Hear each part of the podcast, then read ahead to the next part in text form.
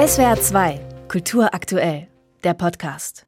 Verbrechen lohnt sich doch. Zu diesem Ergebnis kommen die mittellosen Freundinnen Pauline und Madeleine. Die eine eine Anwältin ohne Mandanten, die andere eine Schauspielerin ohne Rollen. Nach einem Vorsprechen bei einem übergriffigen Filmproduzenten wird dieser kurz darauf erschossen aufgefunden. Madeleine gerät unter Mordverdacht. Obwohl er keine Beweise hat, ist der Untersuchungsrichter von der Schuld der schönen jungen Frau überzeugt. Daraufhin gesteht Madeleine kurz entschlossen alles, was der Richter hören will. Ich habe Montferrand getötet. Legen Sie mir Handschellen an. Moment, warten Sie. Sind Sie sicher? Gewiss.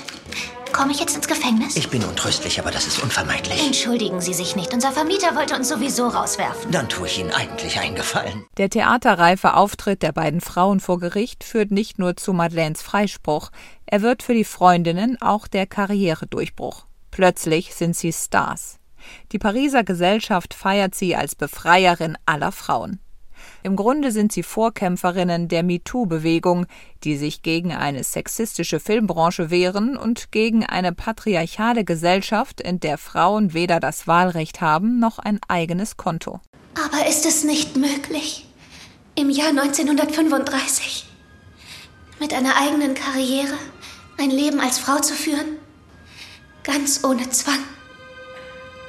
In vollkommener Freiheit und in Gleichheit. Mein fabelhaftes Verbrechen beruht lose auf der Boulevardkomödie Mon Crime aus dem Jahr 1934. Regisseur François Ozon inszeniert seinen Film auch ganz im Stil eines solchen Stücks bzw. einer alten Screwball-Comedy. Es wird unfassbar viel geredet, die schnellen Dialoge sind witzig und nichts ist, wie es im ersten Moment scheint. Geradezu wahnwitzig wird die Handlung mit ihren immer neuen Twists ab dem Moment, in dem Isabelle Huppert als alterne Stummfilmdiva Odette Chaumette die Szene betritt.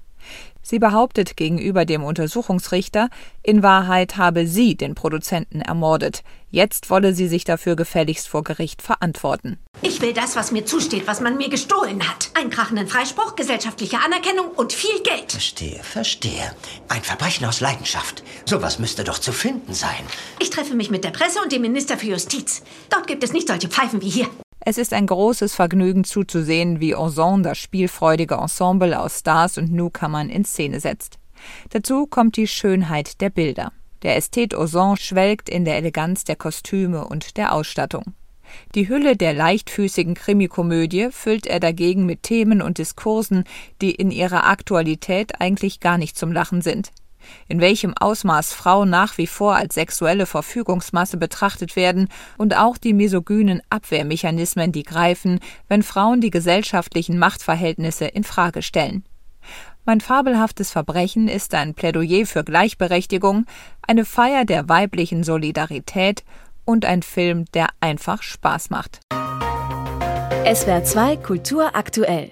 Überall, wo es Podcasts gibt.